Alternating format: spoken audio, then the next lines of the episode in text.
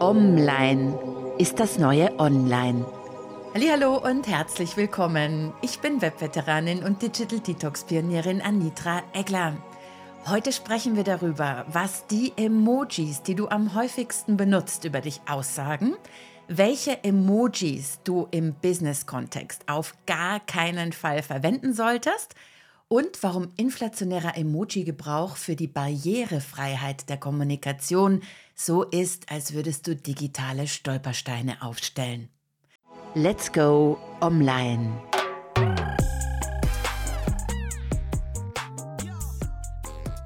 Ich habe eine Studie gelesen, da stand drin, dass 70 Prozent der Befragten in Amerika der Meinung sind, dass in der Geschäftskommunikation ein Satz nicht vollständig sei, wenn da kein Emoji drin oder zumindest am Ende dran sei.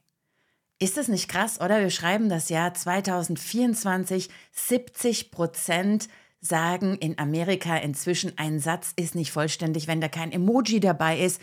Und die Zahlen sind noch wesentlich höher in China und in Indien.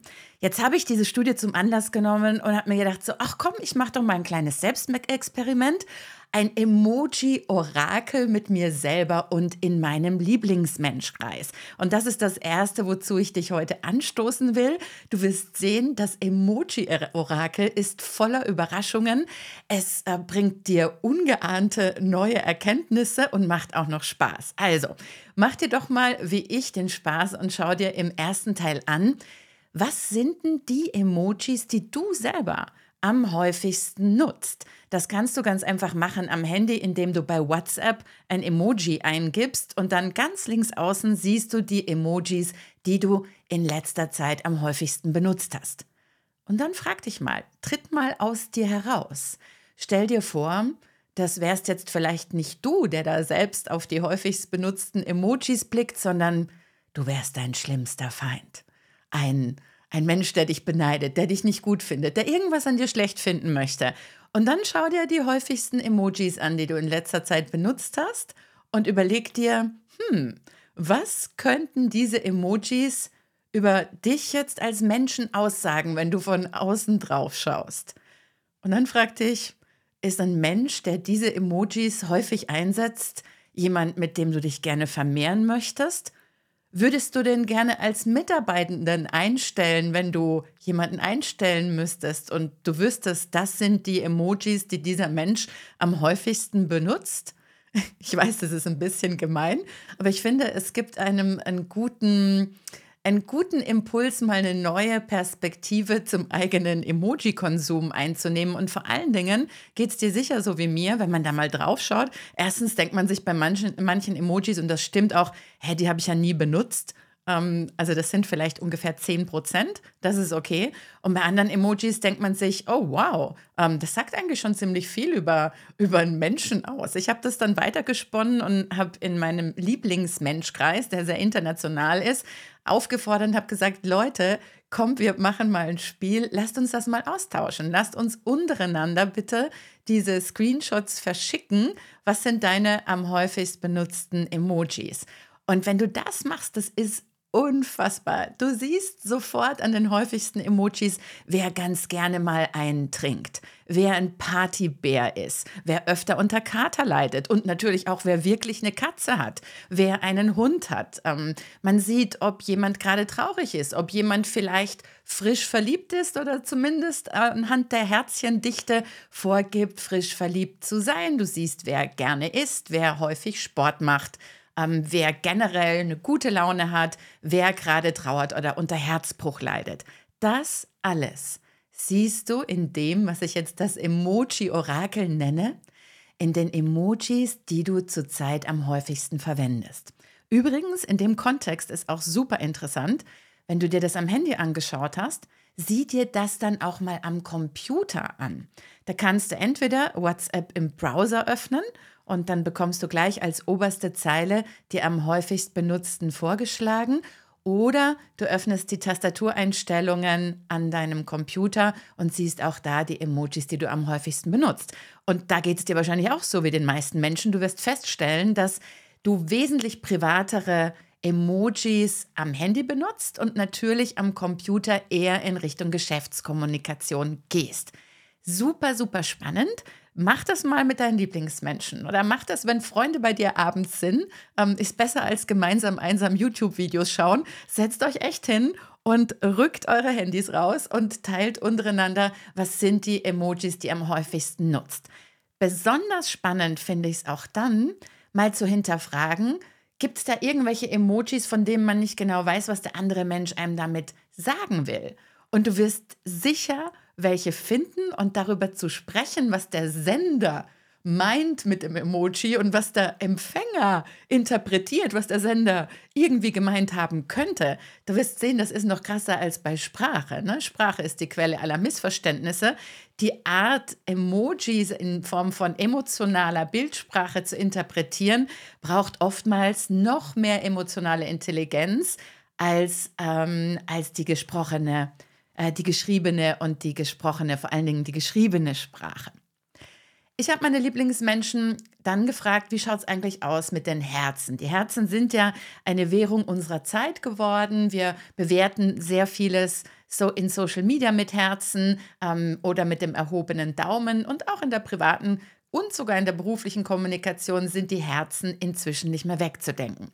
Jetzt gibt es ja Herzen in allen möglichen Farben. Also habe ich meine Lieblingsmenschen gefragt, wie sieht es aus? Welche Herzen setzt ihr ein? Setzt ihr überhaupt Herzen in mehreren Farben ein? Wenn ja, was bedeutet das?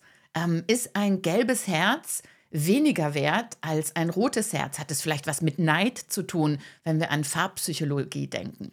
Und da kann ich euch sagen, ich habe Menschen, ungefähr ein Dutzend Menschen ähm, aus sieben verschiedenen Ländern gefragt und die Männer haben sich zu dieser Frage zu 80 Prozent nicht geäußert. Die 20 Prozent, die geantwortet haben, haben gesagt, sie setzen nur das rote Herz ein und das steht dann für Liebe und maximale Zuneigung.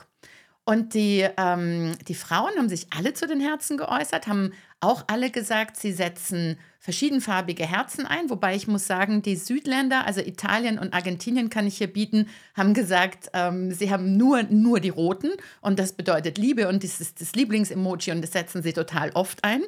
Ich glaube, auch bei mir ist übrigens das rote Herz eines der Emojis, die ich am meisten einsetze. Und ja, für mich ist es das auch Ausdruck maximaler Herzkraft und, und Zuneigung und Sympathie. Und dann habe ich ein paar Freundinnen, die setzen nämlich tatsächlich farbige Herzen ein, wo ich mir auch nie sicher war, was heißt denn das jetzt? Also meine britische Freundin Emily, die setzt zum Beispiel häufig ein weißes Herz ein. Jetzt dachte ich mir, hm, komisch, im britischen Kontext sagt man, weißes Herz steht für Trauer. Ich persönlich würde jetzt an ein geniales Buch von Javier Marias denken, das heißt, mein Herz so weiß. Aber nein, Emily sagte, das hat für sie trotz ihres britischen äh, Passes überhaupt keinen ähm, interkulturellen britischen Kontext im Sinne von weißes Herz ist gleich Trauer. Sie sagt, sie setzt es so gerne ein, weil das auf Instagram so gut hervorsticht. Und ich hätte gedacht, das bedeutet Trauer, obwohl ich, obwohl ich sie sehr gut kenne. Ne? Siehst du mal, wie, wie wichtig das ist, mal darüber zu sprechen, was bedeuten eigentlich so eindeutige Symbole wie ein Herz, wenn sie in unterschiedlichen Farben daherkommen? Bedeuten sie überhaupt was anderes oder eben auch nicht? Also das war so meine erste Inspiration, ähm, die ich selber ausprobiert habe und die ich dir heute weitergeben möchte als Tipp für dich selber, für deine Familie, für deine Lieblingsmenschen. Hinterfragt mal eure häufigst eingesetzten Emojis auf ihre Bedeutung und Interpretation und gleichzeitig mach mal das Emoji-Orakel mit dir selber. Jetzt gibt es einen so ein bisschen schattenseitigen Teil, finde ich, bei den Herzchen-Emojis. Ich habe das im zwei Büchern schon näher beschrieben und auch in vielen Interviews äh, werde ich auf diesen Satz angesprochen. Ich habe mal gesagt, dass diese Herzchen-Emojis oftmals als Valium eingesetzt werden oder auch als Kickstarter für die Libido. Wie meine ich das? Ich habe schon bei mehreren Männern in meinem Bekanntenkreis, Gott sei Dank nicht an mir selber, aber durch Erzählungen erlebt, dass Männer sehr schnell feststellen, dass wir Frauen diese roten Herzen in hoher Dosis sehr gerne mögen, weil wir uns dann irgendwie geliebter fühlen, auch wenn man ja ganz genau weiß, dass auch wenn du jeden Tag 10.000 Herzen-Emojis gesendet bekommst digital, das ja kein zuverlässiger Indikator dafür ist, wie sehr dich der Absender dieses roten Herzes in der echten Welt liebt. Äh, in Gesundheit und in Krankheit etc. Du weißt, was ich meine. Und ich habe es da tatsächlich bei mehreren ähm, männlichen Menschen mitgekriegt, dass die sagen, ja, ähm, also zum Beispiel war ich mal dabei, wie wie ich mit einem Freund beim Abendessen war und der hatte gerade Stress mit seiner Partnerin und dann sagte der zu mir den Satz, du warte, ich hau da noch ein paar ähm, Herzchen-Emojis in den Chat, dann ist sie still. Also diese Herzchen-Emojis wurden definitiv als Valium eingesetzt, um dem anderen Menschen am Ende der Datenleitung das Gefühl des Geliebtwerdens zu geben. Und ich habe es auch schon gehört, dass wir Frauen ähm, mehr dazu tendieren, ich sage jetzt mal Tür und Tor und vielleicht auch Reißverschluss zu öffnen, wenn die Herzen-Emoji-Dichte höher ist, gerade wenn man vielleicht datingmäßig unterwegs ist. Das möchte ich dir da einfach mitgeben und verbunden mit dem Tipp zu sagen, hey, wenn du in einer neuen Beziehung bist, egal auf welche Art diese Beziehung passiert und mit welchem Zweck, dann hinterfrag beim ersten Herzchen-Emoji, was der andere Mensch dir damit sagen will, was das für eine Bedeutung und was das für eine Verbindlichkeit hat. Vielleicht gar keine, aber sprich darüber. Dann weißt du auch irgendwann, wenn ein weißes Herz kommt, was es bedeutet und ob jemand vielleicht ein schwarzes Herz aus Trauer einsetzt oder nur weil schwarz gerade die aktuelle Lieblingsnagellackfarbe ist. So, das war mal so der erste Tipp zum Thema Emojis. Und dann, wenn wir sagen, ja, was für Missinterpretationsmöglichkeiten Emojis haben. Es gibt inzwischen 3600 Schieß mich tot Emojis. Also die Möglichkeit, da was falsch zu verstehen, ist so vielfältig und so facettenreich wie die Zahl der Emoji mit über 3600 aktuell. Und jetzt kommt hinzu, dass diese Emojis ja inzwischen auch, du erinnerst dich an die Studie, die ich eingangs erwähnte, ganz normal im Business-Kontext verwendet werden. Was viel Gutes haben kann, aber auch wieder, je größer die Chancen, desto größer auch die Risiken. Und im Falle von Emojis gibt es natürlich da eine Zahl von Emojis, die so ein bisschen zweideutig sind oder von denen man von vornherein sagen muss, nee, geht gar nicht in der Business-Kommunikation. Absolutes Tabu. Und in dieser Studie von Slack und Duolingo, also zwei sehr innovativen äh, Unternehmen aus der Digitalisierungsbranche im weitesten Sinne, die haben knapp 10.000 Mitarbeiter weltweit befragt und haben die Leute gefragt, sag mal Leute, welches sind denn für euch so die Tabu-Emojis im Business-Kontext? Also was kann man da überhaupt nicht einsetzen? Also da waren die Top 3 der Kussmund, also die Lippen, dann die herausgestreckte Zunge, das Scheißhäufchen-Emoji, die Aubergine und der Pfirsich. Und jetzt fragst du dich vielleicht, wieso die Aubergine und der Pfirsich? Wenn du dich das fragst, dann gehörst du zu den 58 Prozent der Befragten, die in dieser Studie gesagt haben, ihnen war bislang noch überhaupt nicht bewusst, dass es wirklich so zweideutige und sehr, sehr mehrdeutige Emojis gibt, die in einem vergleichbar harmlosen Outfit daherkommen, wie zum Beispiel Pfirsich oder Aubergine. Warum sind Pfirsich oder Aubergine zweideutig?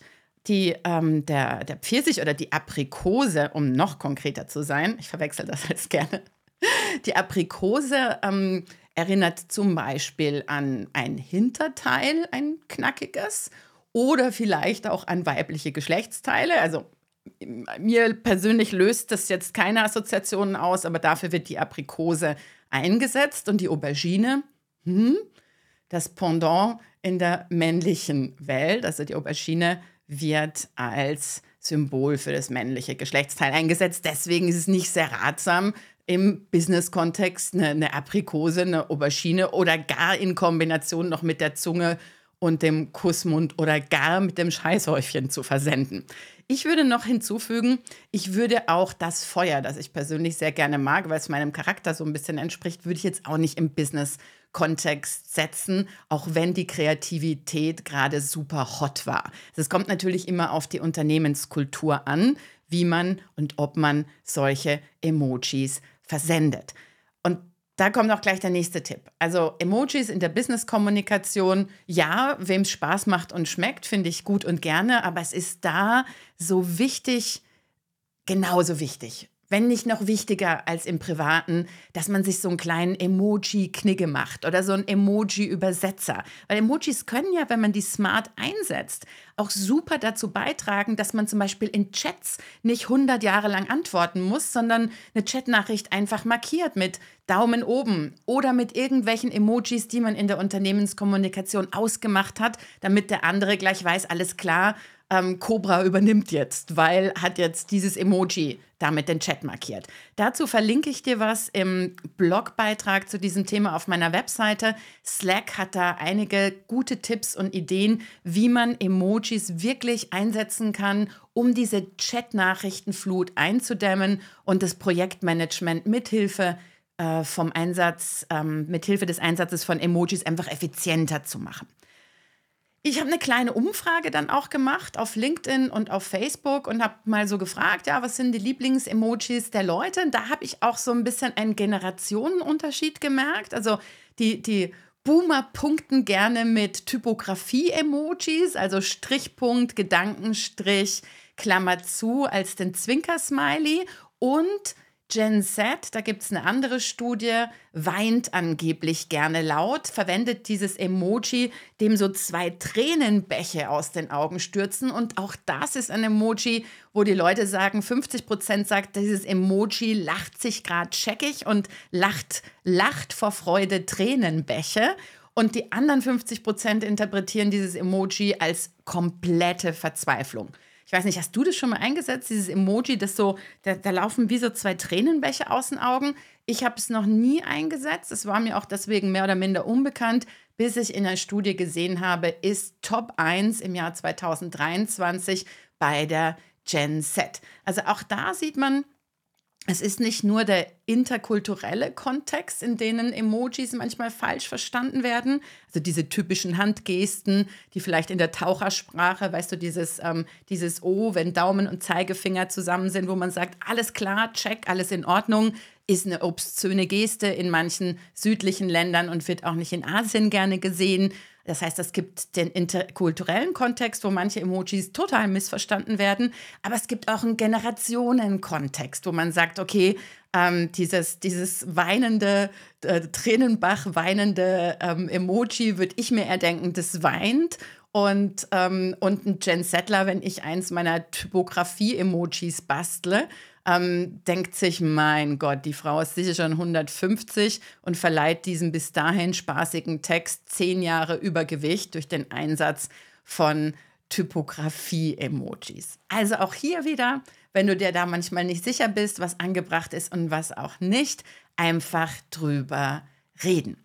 Emojis werden übrigens inzwischen, das ist ein Trend in der internen Kommunikation, gerne als Radar eingesetzt, um so ein bisschen zu sehen, wie oft werden verschiedene Emojis in den Firmenchats eingesetzt und in Meetings, um ein Gefühl dafür zu kriegen, ja, wie steht es denn mit der Stimmung im Unternehmen? Also quasi ein Gefühlsradar für die Mitarbeitendenzufriedenheit durch die Analyse von Emojis. Jetzt wirst du dir denken, äh, darf man das überhaupt?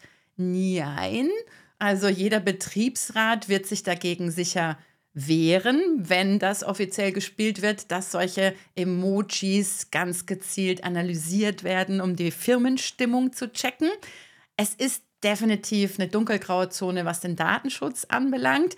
Ich finde es gut persönlich. Ich finde es gut in dem Zusammenhang, dass man sagt, man spielt es offen, lässt die Mitarbeitenden darüber abstimmen, ob die das möchten, dass das ausgewertet wird und veröffentlicht dann auch die Ergebnisse, dass alle Menschen teilhaben können an einem Emoji-getriebenen Stimmungsradar im Unternehmen. Das ist ein großer Trend und ein weiterer Trend ist, doch nochmal zu überdenken, wann braucht es denn überhaupt Emojis und wie soll ich Emojis so einsetzen, dass die Kommunikation dadurch effizienter, verständlicher, klarer, auch in ihrer Emotionalität wird und nicht zu einer Behinderung. Emojis können im wahrsten Sinne des Wortes ein digitaler Stolperstein für die Kommunikation sein.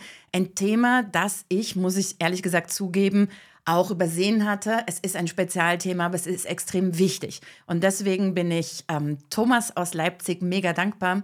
Als ich meinen LinkedIn-Post gemacht hatte und gesagt habe, hey Leute, wie setzt ihr Emojis ein, hat er mir einen weiteren LinkedIn-Beitrag gesendet, wo es darum geht, wie grauenvoll Emojis in der barrierefreien Kommunikation sind, weil sie nämlich genau das verunmöglichen. Emojis mitten im Satz, oft auch noch mehrfach eingesetzt, führen dazu, dass die Screenreader, die Menschen mit einer, mit einer Seheinschränkung, ja die Inhalte vorlesen sollen, dass diese Screenreader, äh, Screenreader genau, absoluten Nonsens vorlesen. Also ich ähm, habe das auch in meinem Blogcast verlinkt. Es gibt einen tollen LinkedIn-Beitrag von Tobias Roppelt, der, ich zitiere das einfach mal, der gesagt hat, ja, versuch doch einfach mal folgenden Satz mit dem Screenreader vorlesen zu lassen. Und dann hat er geschrieben, ich, und hat dann so den eigenen Avatar hingemacht, der die Hand ähm, hebt, Liebe, dann ein rotes Herz, zwei Herzen und noch ein rotes Herz, Emojis. Und dann so die Hände, so diese heiligen Hände und noch ein ähm, Emoji mit dem Heiligenschein. Also diesen Satz, der ganz normal auf LinkedIn oder auch in der E-Mail oder sonst wo in einem Chat beim Meeting erscheinen könnte, der wird von einem Screenreader so vorgelesen. Achtung, dieser Satz, ich liebe Emojis mit dem Einsatz von 1, 2, 3, 4, 5, 6 Emojis, den liest der Screenreader so. Der Screenreader, ich kann Screenreader nicht aussprechen, verzeih. Also hier kommt das, was der Screenreader dann liest. Der liest, Zitat, Screenreader, ich, Mann mit mittelheller Hautfarbe und erhobener Hand, Liebe, rotes Herz, zwei Herzen, rotes Herz, Emojis. Feierlich erhobene Hände mit heller Hautfarbe. Lächelndes Gesicht mit heiligem Schein.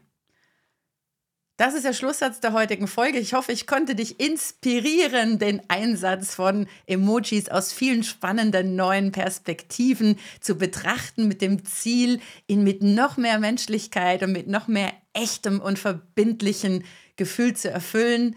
Ich wünsche dir eine inspirierte Woche und freue mich übrigens, wenn wir uns vielleicht live auf der anderen Seite des Bildschirms sehen. Mein nächstes kostenfreies Webinar ist am 8. Februar zum Thema KI-Trends 2024. Du kannst dich anmelden auf anitra-eckler.com-superuser. Bis nächsten Mittwoch und tschüss. Das war der Podcast von Anitra Eckler. Vielen Dank fürs Zuhören und bis zum nächsten Mal. Let's stay online.